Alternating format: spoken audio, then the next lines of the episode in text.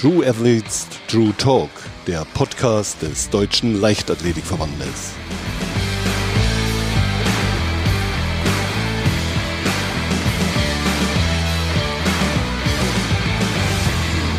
Und da sind wir auch schon wieder mit einer neuen Folge von True Athletes True Talk. Mein heutiger Gast ist Dennis Almas.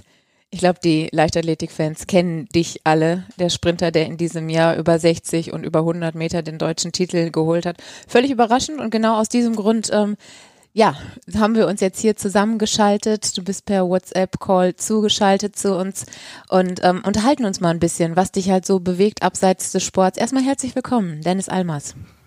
Hallo. Ja, während Corona die Leichtathletik in diesem Jahr ähm, ja so ziemlich lahmgelegt hat, bist du dagegen ziemlich durchgestartet. Ich habe es gerade schon gesagt, deutscher Meister über 60 Meter, deutscher Meister über 100 Meter, eine Bestzeit von 10:08 Sekunden, wo ähm, auch ein Raunen durch ganz Deutschland gefühlt ging.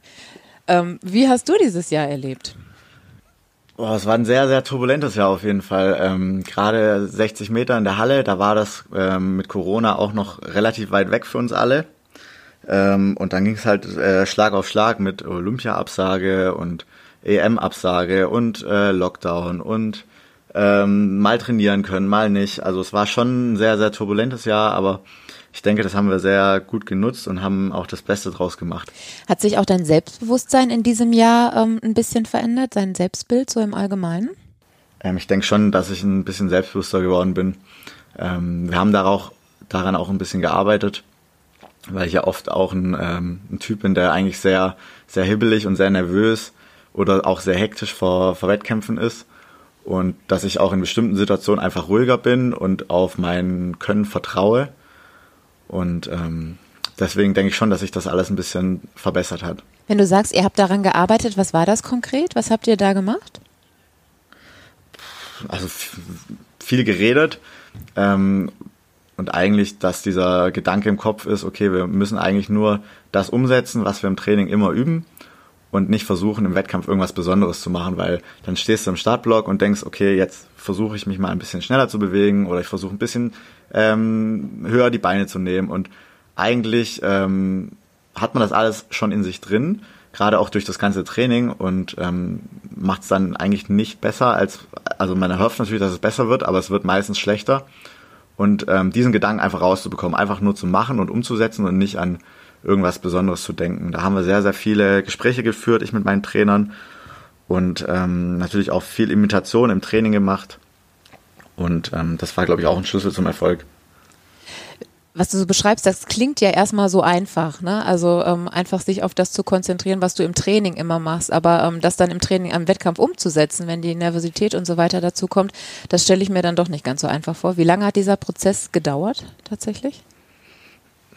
Äh, der Prozess zieht sich, glaube ich, schon ein bisschen länger. Also das ist ja jetzt nicht so, dass von jetzt auf gleich ein Schalter umgelegt genau. wird, sondern es ist eher so ein, so ein schleichender Prozess. Ähm, und das halt auch immer wieder. Es war jetzt auch nicht, im, dass ich die ganze Saison gesagt habe, okay, jetzt kann ich das umsetzen, sondern es gab Wettkämpfe, da lief das besser und es gab Wettkämpfe, da lief das weniger gut. Und ähm, ich glaube, dieses Jahr ist halt einfach, dass es öfter gut lief, dass ich öfter einfach umsetzen konnte. Und ich versuche das natürlich jetzt auch für die nächsten Jahre nochmal auszubauen. In dein Selbstbild beziehst du ja auch selber immer so diesen ähm, Spitznamen Turbo beziehungsweise Titeltürke. Ähm, inzwischen ja so mit ein. Das ist ja auch sogar schon ein Titel, der ähm, sich so manifestiert hat in der Szene. Also wenn man ähm, immer dich spricht irgendwo, dann kommt ganz schnell dieses Stichwort, ach ja, der bezeichnet sich doch selber als Titeltürke. Ähm, mein politisch korrekt korrektes Ich äh, stockt dann immer so ein bisschen, weil es so denkt so, ey, warte mal, wir reden hier über den deutschen Meister, ne? Also, ähm, aber was verbirgt sich denn für dich dahinter? Was, warum ähm, hast du das für dich so als als Hashtag ja auch schon einfach manifestiert? Es hat äh, vor ein paar Jahren schon angefangen. Damals war ich noch in Sinnelfing und von einem äh, Kumpel von mir, Marvin Tischler, da hat sich der Hashtag irgendwie äh, etabliert und ich habe den halt irgendwie übernommen und ähm, jetzt nach, dem, nach den deutschen Meisterschaften und allem wieder ausgekramt und ähm, dadurch hat er auch ein bisschen ähm, Status gewonnen. Und ähm, ich finde das eigentlich ganz, ganz äh, schön, dass man so ein, so ein, so ein was Einzigartiges hat, was einen so ein bisschen ausmacht. Und ähm, wo du gerade von diesem politischen Ich gesprochen hast, also mich persönlich, ähm, mich persönlich stört das überhaupt nicht. Also ich finde das, finde das äh, schön, ich bin da stolz drauf, dass ich Türke mit, also Deutscher mit türkischem Migrationshintergrund bin und so erfolgreich in der Leichtathletik bin. Also ich finde, das ist schon ähm, was sehr, sehr Positives und würde das auch gar nicht so ins, ins Negative ziehen. Genau, du hattest gerade schon angesprochen, dein Vater ähm, hat, die türkischen, hat den türkischen Hintergrund, deine Mutter ist Deutsche. Ähm, Heimat, was ist das für dich selber?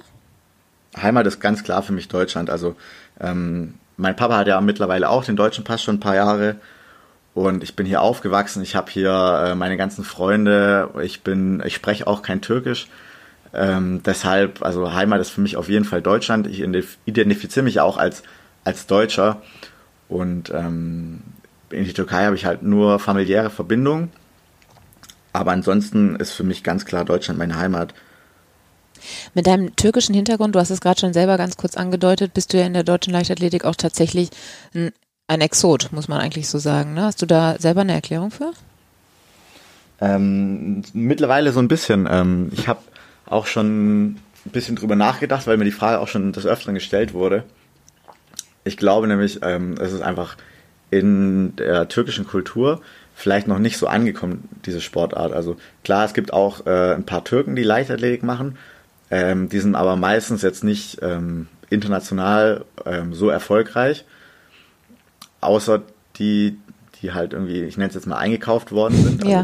Ich glaube, bekannt, bekanntestes Beispiel ist Ramil Guliev, 200 ähm, Meter Weltmeister von 2017.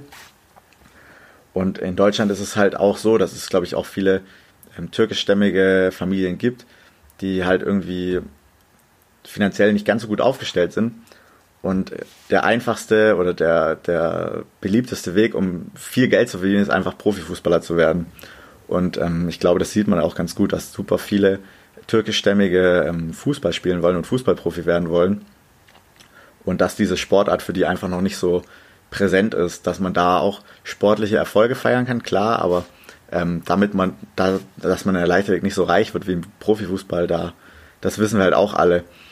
Und ähm, in der Türkei, in der Kultur ist es halt auch, da gibt's halt auch nur den Fußball. Es ist jetzt nicht so, dass, dass es nur in der Leichtathletik so ist, dass es keine Türken gibt, sondern ich glaube, das ist sportartenübergreifend, dass es, ähm, das ist halt einfach die Vorzeigesportart ist Fußball und ähm, gibt nichts anderes. Und ich glaube auch für die, für viele, viele türkische Väter gibt's nichts Schöneres als als die Kinder irgendwie Fußball spielen zu sehen und Profifußballer zu werden. Und die Kinder versuchen diesen, diesen Traum dann irgendwie auch zu füllen. Das ist halt auch irgendwie eine kulturelle Geschichte und ähm, ich glaube dadurch ein bisschen zu erklären. Was hat dich denn dann persönlich zur Leichtathletik gebracht? Also warum hast du diesen anderen untypischen Weg dann eingeschlagen? Also ich habe ja auch lange Zeit Fußball gespielt, nicht gut, ähm, aber halt bei, bei uns auf dem Dorf und es war halt auch immer super, super äh, cool. Ich spiele auch immer noch gern Fußball. Ich habe ähm, super viele Freunde, die immer noch Fußball spielen. Aber irgendwann bin ich dann halt an den, den Punkt gekommen, okay, ich habe Leichtathletik parallel zum Fußball gemacht. Ähm, und im Fußball hat halt irgendwie so der, der Erfolg gefehlt und auch ähm, die Individualität, die gab es nicht so wirklich. Also du kannst ein super Spieler sein, aber der Rest der Mannschaft kann halt irgendeinen Fehler machen und dann verlierst du das Spiel und hast halt kein Erfolgserlebnis, obwohl du vielleicht ein super Spiel gemacht hast und zwei Tore geschossen hast oder sowas. Ja. Und in der Leichtathletik hatte ich halt äh, in dem Alter schon einige Erfolgserlebnisse und äh, mein damaliger Trainer meinte auch, ähm, dass ich ein bisschen talentiert sei und dass ich doch mal versuchen sollte, vielleicht mich auf die Leichtathletik zu konzentrieren.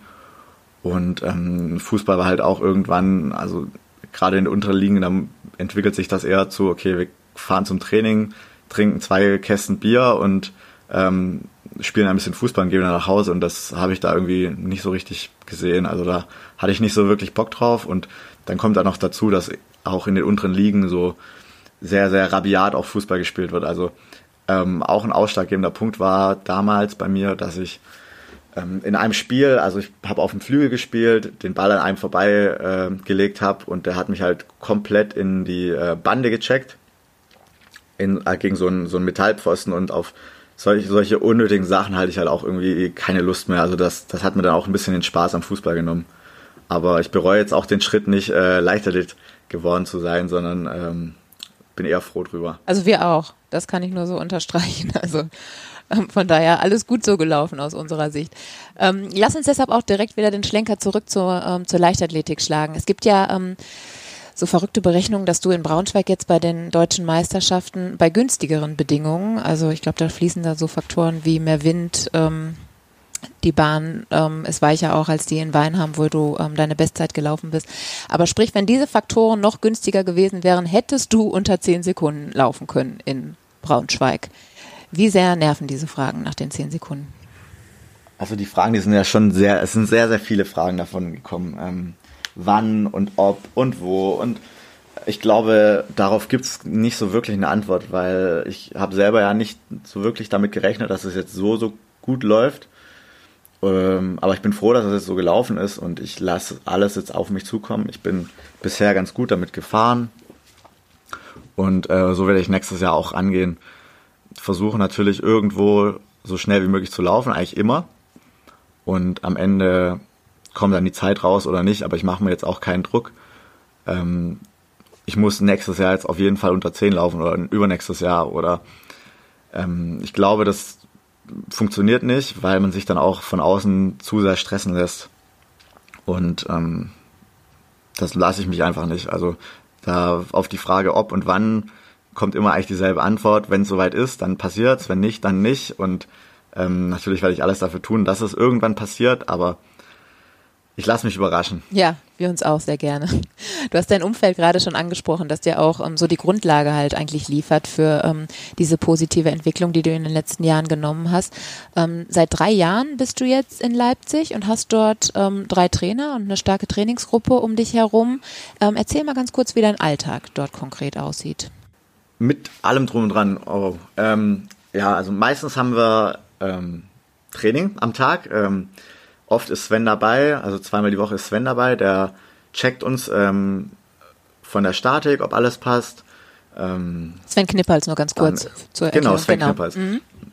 Ähm, dann schaut er meistens im Kraftraum noch drüber. Sven ist sehr kraftaffin, ob wir die Übung richtig ausführen und wir haben auch ähm, super detaillierte Kraftpläne auch von Sven ausgearbeitet und dass wir die auch richtig ausführen, da ist er schon sehr dahinter. Mm, dann haben wir Alex, Alexander John, ehemaliger Hürdenläufer. Mit dem machen wir sehr viel ähm, technische Sachen, besprechen wir mit dem und sehr viel, also sehr viele Trainingseinheiten laufen mit Alex und äh, Ronald zusammen. Und Alex ist super technikaffin. Das merkt man, dass der aus dem Hürdenlauf kommt, aus so einer, sag ich mal, technisch anspruchsvolleren Disziplin als nur gerade Ausrennen. Und ähm, das kommt einem schon sehr, sehr zugute. Und dann halt noch die Trainingsgruppe, das ist schon sehr, sehr ordentlich. Also ich glaube, wir haben mit das beste Niveau in Deutschland und auch so, eine, so ein System, das halt einfach funktioniert mit Chiropraktor, zwei Trainern, ähm, einem Physio um die Ecke.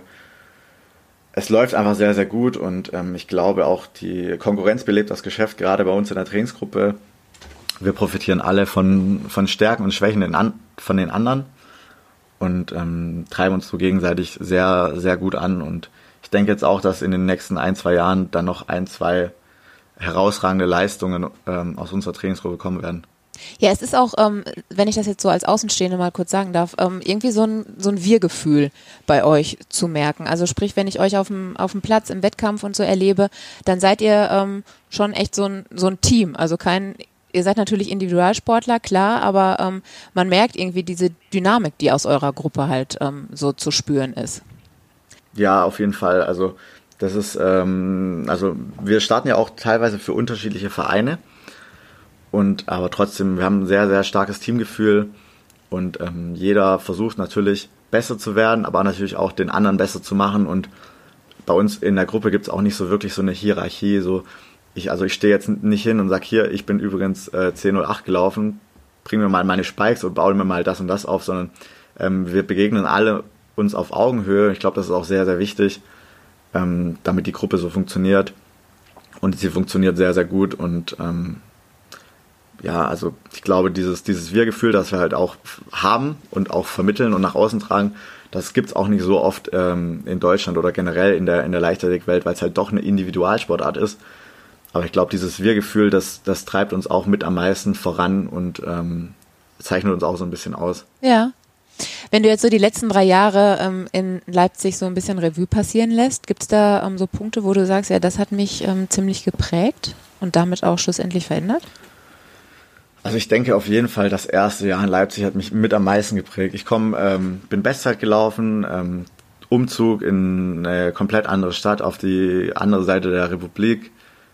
Es war schon erstmal eine, eine Riesenumstellung, dann komplett anderes Trainingssystem und das erste Mal, ich nenne es jetzt mal Profisport und nicht irgendwie Schule oder irgendwas nebenher. Und ähm, in dem Jahr hatte ich halt super, super viele Verletzungen und ähm, in dem Jahr habe ich sehr, sehr viel lernen müssen, ähm, auf meinen Körper zu hören und habe auch sehr viel mit Sven und Alex gearbeitet. Und das erste Jahr war eigentlich nur Fehlersuche, würde ich es jetzt einfach mal nennen. Ähm, was ich die, die Jahre davor irgendwie falsch oder nicht 100% richtig gemacht habe. Und ähm, bin dann natürlich auch durch fehlende Leistung im Kader runtergestuft worden. Dadurch ist für mich auch Sporthilfe, also auch ein bisschen finanziell was weggebrochen.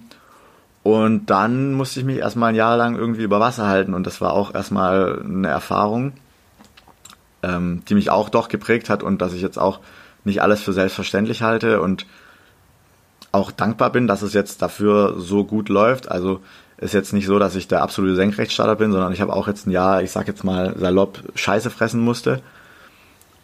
Und ähm, ja, aber ich glaube, dass die Erfahrung mich jetzt zu dem gemacht hat, der ich bin. Und ich glaube nicht, dass ich auf so viele Sachen so penibel achten würde, wenn ich die Erfahrung nicht gemacht hätte.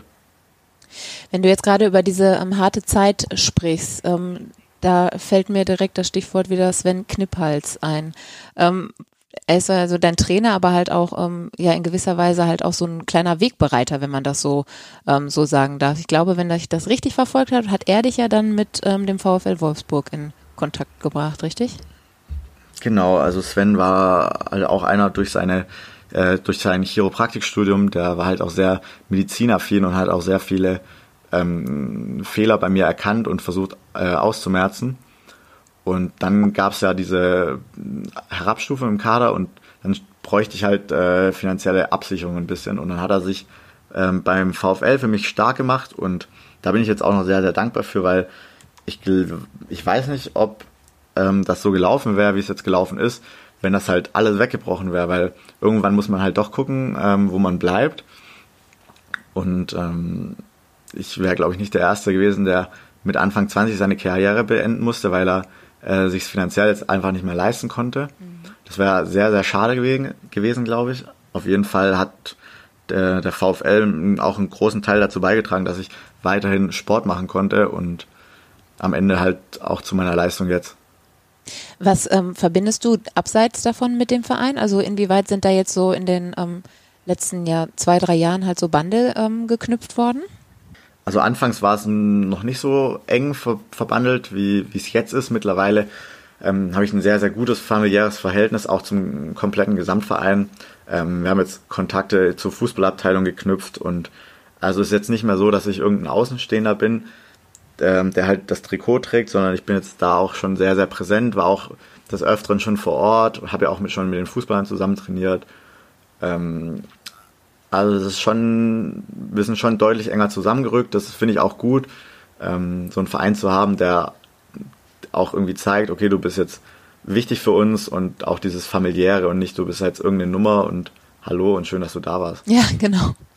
Du hast es gerade schon kurz angesprochen, nach den deutschen Meisterschaften war das in diesem Jahr, glaube ich, da warst du ähm, zu Gast beim Training bei den Fußballern und ähm, bist dann auch gegen die gestartet und also beziehungsweise im Training gelaufen und konntest dort auch diese ja, ich nenne es mal weit verbreitete Annahme unter Kreisliga-Kickern widerlegen, dass die schnellsten Fußballer ähnlich schnell seien wie die schnellsten Sprinter. Ne? Ja. Ähm, was, was können denn die Fußballer von dir lernen? Oder du umgekehrt vielleicht auch von den Fußballern? Oh, schwierig. Ähm, es ist halt erstmal was komplett anderes. Es ist halt, die Fußballer müssen 90 Minuten lang rennen, ich im besten Fall nur 10 Sekunden. Mm, Lauft, also lauftechnisch, klar, können sie ein bisschen was lernen. Ähm, ich glaube, den, den größten Unterschied, den, was mir jetzt in dem Training aufgefallen ist, ist vom Krafttraining, also die Fußballer, die machen gefühlt ähm, komplett anderes Krafttraining wie wir. Also wir machen ja sehr viel Olympic Weightlifting, nenne ich es jetzt mal. Sehr viel mit, ähm, mit äh, freier Stange. Und die Fußballer machen, ich nenne es jetzt mal Athletiktraining hauptsächlich und Stabilisationstraining. Ähm, einfach weil sie es halt auch brauchen. Also gerade Fußgelenk, Stabilisationsübungen, das brauchen wir jetzt nicht so super wie die Fußballer, die halt auf Rasen spielen und wo die Gefahr halt auch besteht, dass man umknicken könnte. oder beziehungsweise die Gefahr deutlich höher ist. Hm, ja, solche Sachen, ähm, was ich von den Fußballern lernen kann, ist, glaube ich, dass viele auch die Mentalität haben, irgendwie besser zu werden und auch sehr viel ähm, für, den, für den Sport auch machen. Aber klar gibt es natürlich auch welche, die kommen zum Training und, und gehen wieder und dann war es das für die, aber ähm, sind nicht alle so und auch die, die Trainer und die äh, Athletiktrainer, die geben sich schon sehr, sehr viel Mühe und ja, also und gerade dieses ganze System drumherum mit Regenerationsmaßnahmen und alles, ich glaube, da könnte sich die Leichtathletik schon noch eine Scheibe abschneiden, aber das liegt halt hauptsächlich, glaube ich, auch am, an einem entscheidenden Faktor und das ist halt einfach das Geld. Also die sind da ausgestattet, also wenn irgendein Schutzpunkt sowas hätte, das wäre das wäre grandios, aber ähm, leider fehlt das in der Leichtathletik so ein bisschen.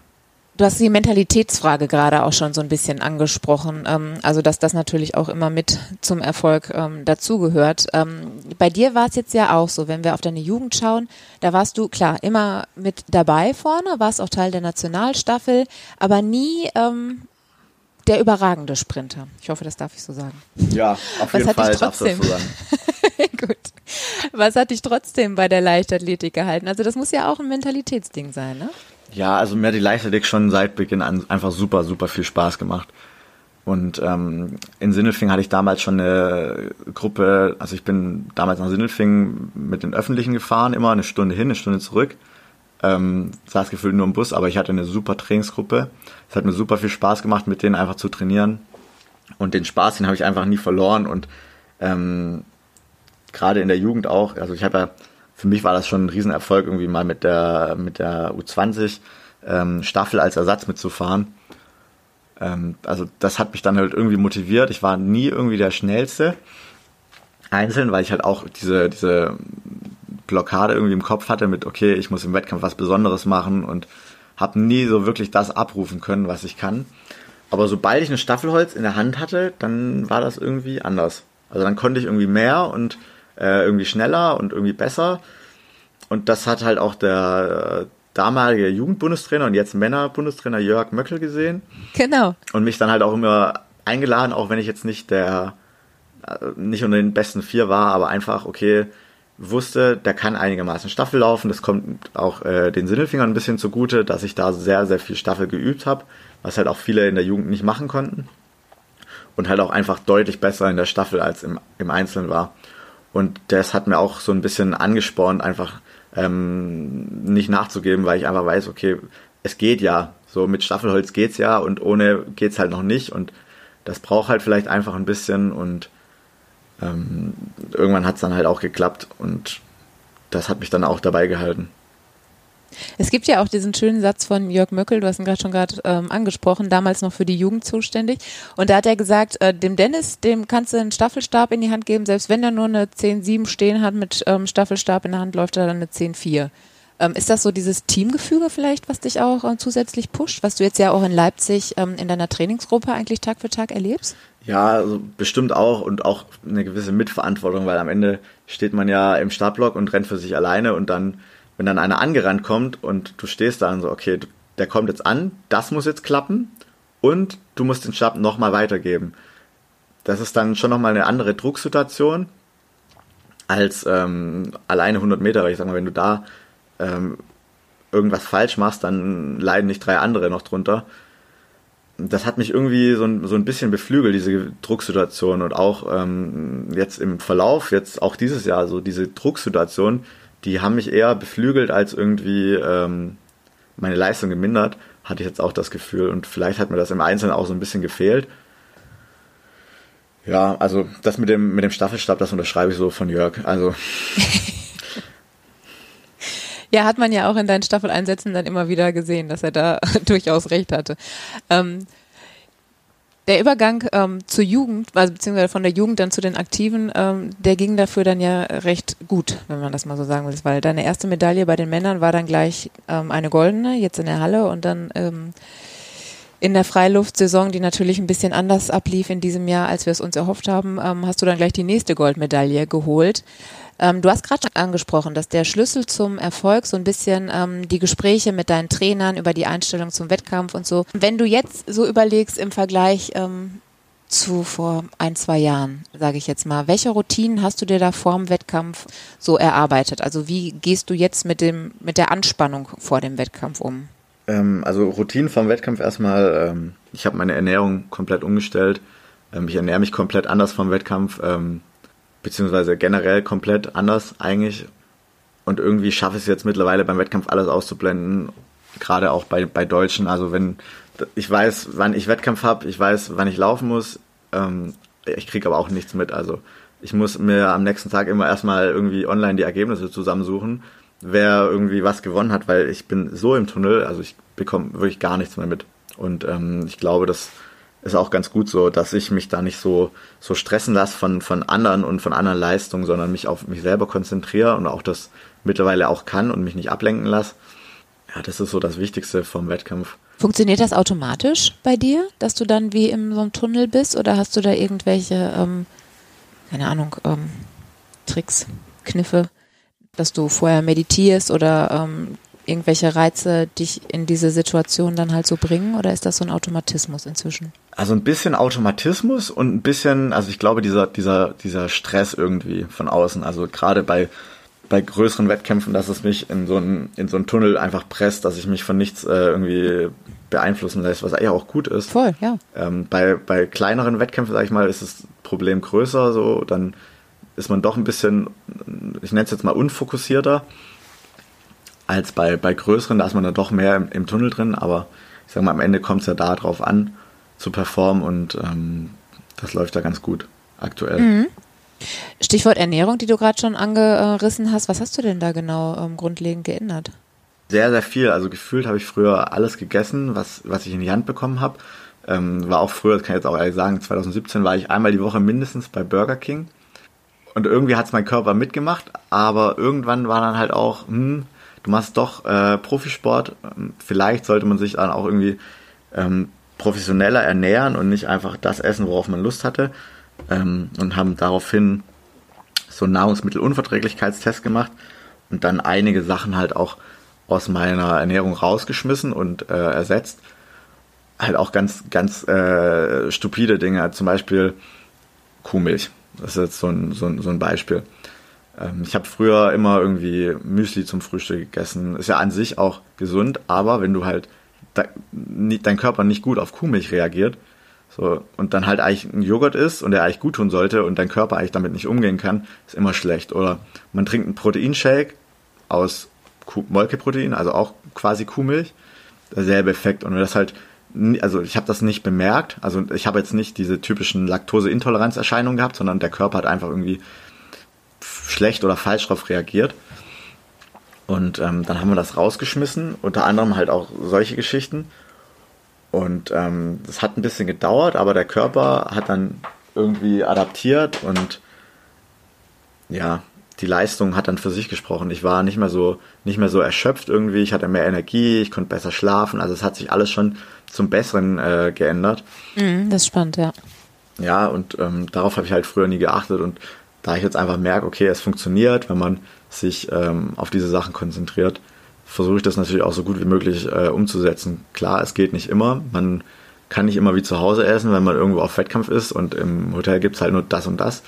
Dann muss man sich halt erstmal irgendwie selber eindecken oder ein bisschen ähm, was anderes äh, versuchen. Aber das hat bisher ganz gut funktioniert. Und ähm, das werde ich auch weiterhin beibehalten. Wie schwer ist dir damals die Umstellung gefallen? Sehr schwer, sehr schwer. Also man ist ja irgendwie schon in so, einem, in, so einem, in so einem Trott drin, okay, man steht morgens auf, macht sich sein Müsli und ähm, dann halt mal was komplett anderes zu frühstücken. Also Sven, Sven ist auch sehr, äh, ich nenne es jetzt mal extrem in solchen Geschichten. Ich esse ja sehr viel Protein und sehr viel fettig, auch zum Frühstück und dann gibt's halt auch mal morgens irgendwie ähm, Steak mit Nüssen oder Lachs mit Avocado und zum Frühstück? Ähm, zum Frühstück, ja. Das ist wow. also sehr, sehr, sehr gewöhnungsbedürftig. Und ähm, klar gibt's da so ein paar Sachen, also zum Beispiel Steak mit Nüssen. Sven hat immer Steak mit Nüssen gefrühstückt gefühlt. Also was kann ich nicht. Also da, also da muss ich mich wirklich quälen. Aber ich habe dann so ein paar Sachen gefunden, die ich morgens essen kann, ganz gemütlich und nicht mehr aufzwingen muss. Was glaube ich auch ganz wichtig ist, dass, dass diese Ernährung nicht auf Zwang passiert, sondern einfach das, das ist, was einem gut tut und was man auch ohne irgendwie Zwänge zu sich nehmen kann. Auf jeden Fall. Und dann habe ich ein paar Sachen ausprobiert, ein paar Sachen beibehalten, ein paar Sachen direkt wieder rausgeschmissen, weil es halt einfach nicht ging. Und so ähm, läuft jetzt die Ernährung. Aber es war schon erstmal eine harte Umstellung. Ja, das glaube ich. Magst du verraten, was du jetzt zum Frühstück äh, so zu dir nimmst? Weil Steak mit Nüssen finde ich in der Tat auch echt ein Knaller.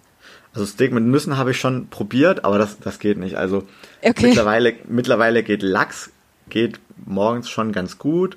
Hackfleisch geht auch ganz gut morgens. Ähm, und ansonsten ähm, auch viel einfach irgendwie, es gibt da so Joghurt-Alternativen mit irgendwie Nüssen und noch einen Proteinshake dazu oder Proteinpulver mit reingemixt. Solche, solche Geschichten. Also super proteinhaltig, super fetthaltig. Genau, und dann den ganzen Tag so, so hin und abends dann Kohlenhydrate, aber halt auch keine, keine Nudeln, kein Gluten, ja, sondern irgendwie Kartoffeln, Reis, Süßkartoffeln. Gibt ja genug Auswahl, genug Alternativen auch. Spannend, total interessant, auf jeden Fall. Ich glaube, der Schlafrhythmus war auch noch so ein Thema, was ihr angepackt habt und äh, ein bisschen optimiert habt, oder? Ja, Schlaf haben wir auch optimiert. Also wir haben ja ähm, mit als erstes in diesem Athlete Monitoring, was der DLV macht, Genau. waren wir drin. Wir waren, glaube ich, sogar in der Testphase drin. Und das ist schon interessant ähm, zu sehen. Also ich habe mir jetzt auch deswegen so eine, so eine Pulsuhr gekauft, ähm, zu sehen, wie, wie tief man schläft und das alles zu messen und dann einzutragen und dann zu verfolgen und dann daraus auch Schlüsse zu ziehen. Okay, wenn ich jetzt ähm, eine super erhöhte Herzfrequenz habe oder wenn ich einfach mal schlecht geschlafen habe, ähm, warum auch immer, Stress wegen Schule oder familiär, gibt ja genug Faktoren Klar. dann einfach eine Trainingseinheit auch anzupassen und mal vielleicht eine Serie weniger zu machen oder mal einen kompletten Tag Pause zu machen. Ähm, Das war auch, glaube ich, sehr, sehr gut, dass man, dass man so eine, eine gewisse Messbarkeit von, von der Erholung hat, weil im Schlaf, Schlaf ist die beste Regeneration und wenn die halt wegfällt, dann muss man das alles ein bisschen anpassen. Und ähm, wir versuchen auch ähm, früh ins Bett zu gehen, also so gegen 10 meistens und so zwischen 8 bis 10 Stunden zu schlafen, um einfach optimal zu regenerieren. Wenn du das so beschreibst, da ähm, finde ich, da merkt man dann immer direkt, dass äh, das halt ein Fulltime-Job ist. Ne? Also man sieht, ähm, ja, so böse gesagt, die Sprinter sind vielleicht so zwei Stunden auf der Bahn, aber die 22 Stunden abseits der Bahn, die sind halt doch echt entscheidend. Ne? Also solche Faktoren, ähm, Schlafrhythmus, Ernährung, äh, Regeneration und so weiter und so fort, das ähm, fließt ja im Prinzip alles mit in deine Leistung dann halt auch direkt wieder mit ein. Ja, absoluter, absoluter Fulltime-Job. Es gibt halt auch super viel, viel Verzicht. Inwieweit ähm, sind denn so Sachen wie äh, ja bewusste Pausen nehmen, chillen oder auch mal Playstation spielen, ähm, wie weit gehört das mit zu deinem Alltag? Naja, die Ablenkung gehört schon dazu, finde ich. Also ähm, gerade, also jetzt in der, in der Vorbereitung, ich glaube, dann ist man meistens eh zu tot, um irgendwas zu machen. Also mir geht's zumindest oft so. Ähm, aber in der Wettkampfphase oder in anderen Trainingsphasen ist es halt super wichtig zu generieren und dem Körper auch die Zeit zu geben. Und ähm, wenn ich halt einfach eine harte Einheit oder einen harten Wettkampf äh, hinter mir hatte, dann gehört es halt auch einfach dazu, mal sich einen Tag lang aufs Sofa zu legen und vielleicht einen Film zu gucken und ein bisschen Playstation zu spielen und vielleicht mal spazieren zu gehen, aber mehr muss man nicht machen. Also wenn man die Form hat in der Wettkampfphase, dann, dann kommt es eigentlich nur darauf an, äh, gesund zu bleiben, fit zu bleiben, den Fokus wieder hochzufahren. Das war äh, auch dieses Jahr ein sehr, sehr großer ähm, Faktor bei mir, weil diese 10.08 dann doch überraschend war in Weinheim, eine Woche von Deutschen. Und dann war eigentlich nur das große Ziel, okay, wir müssen es schaffen, dass, der, dass ich in der Wahl nicht so tot bin, dass ich am nächsten Samstag wieder schnell rennen kann. Und ich habe in der Woche gefühlt gar nichts trainiert Okay. und war super viel spazieren, super viel, also eigentlich nur geschaut, dass diese nervale Belastung nicht so hoch wird, sondern dass man einfach entspannen kann und sich auf, aufs Wochenende fokussiert. Und ähm, das haben wir sehr, sehr gut hinbekommen, weil normalerweise braucht das Nervensystem so ungefähr zehn Tage, bis es wieder, bis es wieder voll da ist. Und wir haben das geschafft, jetzt in, in sieben Tagen wieder voll hochzufahren. Und das war schon eine, eine Riesenleistung von uns. Und auch wieder, dann kommt wieder Sven und, und Alex, ohne die, die Hilfe von denen wäre das glaube ich auch nicht möglich gewesen, weil ähm, sind halt mehrere Sachen, die ich dann ausprobiert habe, um das Nervensystem wieder runterzufahren und die haben dann halt einfach ganz gut funktioniert, habe natürlich nicht alles gemacht, aber ein paar Sachen, die ich für gut gehalten habe, auch so umgesetzt und das hat dann, wie man gesehen hat, auch super funktioniert. Darfst du verraten, was das für Sachen waren, die da ähm, gut funktioniert haben? Also ganz, ganz, ganz einfache Sachen. Also Sven hat sehr verrückte Sachen vorgeschlagen und ähm, ich habe dann auch mit ihm ein bisschen diskutiert. Und dann war das einfach so, okay, man, man geht mal ein bisschen spazieren im Grün, man äh, liest mal mehr, man guckt weniger Fernseher, man guckt weniger aufs Handy, so ganz stupide Sachen einfach, die dann einfach auch stressen. Ich sag mal so, das Smartphone ist, glaube ich, auch ein sehr, sehr großer Stressfaktor, auch bei mir. Ähm, ich glaube, jeder guckt gefühlt eine Million Mal am Tag aufs Handy. Und wenn man das halt einfach des Öfteren zur Seite legt, dass es dann halt auch ein weniger stressender Faktor ist. Und ähm, diese ganzen Faktoren einfach auszublenden oder zu reduzieren, ähm, tut auch einfach mal ganz gut. Absolut, ich glaube, das kann jeder so unterschreiben. Ja, sehr spannend, was ihr da alles so ähm, mit einfließen lasst. Ähm, nächstes Jahr steht jetzt ja dann ähm, hoffentlich stehen die Olympischen Spiele an. Ist Olympia so ein Traum, der dich schon lange begleitet oder hat sich das erst so für dich entwickelt? Nee, also ich denke, Olympische Spiele ist ein Traum, den, den jeder hat, der mal mit der Leichtathletik anfängt. Genauso wie es ist, wenn du wenn du anfängst Fußball zu spielen, dann möchtest du Fußballprofi werden und mal in der Nationalmannschaft mhm. spielen. Und so ist es bei der Leichtathletik mit Olympischen Spielen. Also wenn man, wenn man den Erfolg hat, dann möchte man da auf jeden Fall mal gewesen sein und ähm, auch nicht als Zuschauer, sondern äh, im besten Fall auch eine super Leistung abliefern vor Ort. Stand jetzt finden die Olympischen Spiele für mich statt. Zeitpunkt steht. Ähm, und jetzt im Alltag ist es natürlich jetzt nochmal ein bisschen schwieriger geworden mit dem zweiten Lockdown, aber wir sind ja zum Glück in Chiembaum und können diese, diese Blase so ein bisschen nutzen und relativ normal trainieren. Ähm, und wir bereiten uns auf, auf den Tag vor und ähm, er wird stattfinden.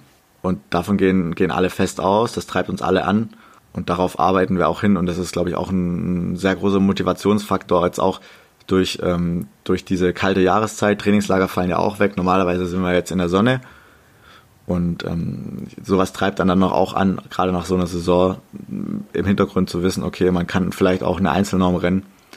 Ähm, und dafür möchte ich alles geben, ob das jetzt in Chiembaum ist oder auf Teneriffa, ist erstmal egal.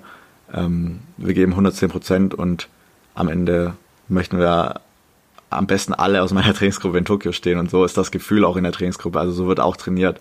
Also wir haben eine, aktuell ist es wirklich trotz Corona und ähm, schlechtem Wetter und keiner Sonne, also super, super motivierte Trainingsgruppe. Alle arbeiten extrem hart und das kommt allen auch sehr zugute. Super, das klingt sehr schön. Wenn wir jetzt mal einen ganz kurzen Schritt zurückgehen vom Sport, welchen Traum möchtest du dir so in deinem Leben mal erfüllen? Uh, schwierig. Also klar, ähm, irgendwie möchte ich noch, also während der sportlichen Laufbahn noch äh, einen Studienabschluss machen. Das ist mir ganz wichtig. Und ähm, ich glaube einfach so ein paar Benefits erfüllen, die man auch durch den Sport einfach hat ähm, super viele Länder einfach bereisen, ähm, super viele Leute kennenlernen. Das ist ja, sag ich mal, nicht das Hauptding vom Sport, sondern das, das passiert halt einfach durch die ganzen internationalen Einsätze und alles. Das möchte ich so weit wie möglich genießen. Ich möchte gesund bleiben. Ich möchte nicht als körperliches enden nach meiner sportlichen Karriere. Und ich möchte zurückblicken und irgendwie sagen, okay, ich habe alles gegeben, um schnell zu laufen. Das hat funktioniert und dann steht halt die Zeit und nicht sagen, hätte, hätte Fahrradkette, sondern ja, sowas. Das klingt halt. alles sehr, sehr gut. Wir freuen uns, dich ein Stück weit begleiten zu dürfen. Zum Abschluss habe ich aber auch noch drei Fanfragen, ja. ähm, die unsere Community ähm, so an dich hatte. Wir haben ja auf Instagram dazu aufgerufen, dir auch ähm, ein paar Fragen zu stellen und da ist auch richtig viel ähm, Rücklauf gekommen und ich habe mir mal drei Fragen so rausgepickt, so exemplarisch, ähm, die ich dir ganz gerne noch stellen möchte. Ähm, die erste Frage, die auch tatsächlich häufiger kam, wie war das in der Diamond League zu laufen? sehr, sehr verrückt. Vor allem, weil man, sag ich mal, ein Jahr vorher noch ähm, im Fernsehen geguckt hat bei der Diamond League und dann ist man auf einmal vor Ort und gerade das erste Mal in Monaco, das war schon schon sehr aufregend. Ähm, war jetzt nicht meine Paradestrecke, die 200 Meter.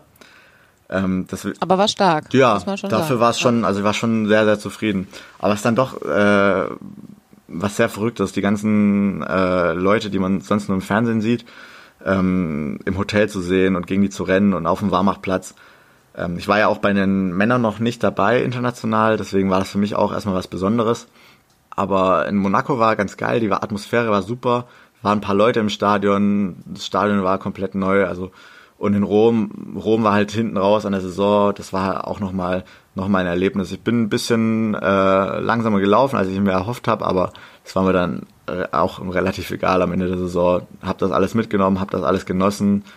Ähm, aber es war auf jeden Fall ein super Ereignis und ich hoffe natürlich, dass ich noch ein paar Mal die Möglichkeit bekomme, bei der Diamond League zu rennen. Wie gehst du mit der Situation um, nicht 100% zu wissen, wann der nächste Wettkampf sein wird? Ich gehe mit der Situation relativ entspannt um. Also das haben wir ja auch beim ersten Lockdown ähm, so gemacht. Wir haben halt einfach normal weiter trainiert. Irgendwann geht's weiter. Davon gehe ich auch aus. Ob mit oder ohne Zuschauer erstmal. Und ähm, ich glaube, das nimmt auch so ein bisschen den Druck, okay, ähm, ich muss jetzt an dem und dem Tag fit sein, weil dann ist mein erster Wettkampf, sondern man, man trainiert halt und versucht sich bestmöglichst vorzubereiten. Und am Ende kriegt man dann so peu à peu mit, okay, da und dann gehen die Wettkämpfe los. Und man hat nicht so diesen, diesen super Stress, okay, da ist der erste Wettkampf und hier. Und also ich finde das nicht super negativ. Zum Schluss kam noch eine Frage, die ähm, finde ich etwas was Philosophisches. Und zwar die Frage, wie siehst du die Leichtathletik in 20 Jahren? Boah, das ist eine gute Frage. Ähm, die Leichtathletik ist ja gerade so, also auch im Wandel. Also die wollen ja die Leichtathletik ein bisschen interessanter machen, ein bisschen mehr in, aus dem Stadion heraustragen. Vielleicht wird das nochmal ein bisschen mehr umgesetzt, dass ähm, die Leichtathletik einfach ähm, in die Welt hineingetragen wird und nicht nur im Stadion gehalten wird. Und vielleicht ähm, wird auch das äh, Dopingsystem ein bisschen verschärft und ähm, es gibt weniger Leute, die dopen können und alles und vielleicht wird die Leichtathletik auch dadurch ein bisschen attraktiver, dass man weiß, okay, das sind alles saubere Sportler und nicht, okay, die, die vorne mitrennen, die sind eh voll. Herzlichen Dank, Dennis Almer. Ich hab's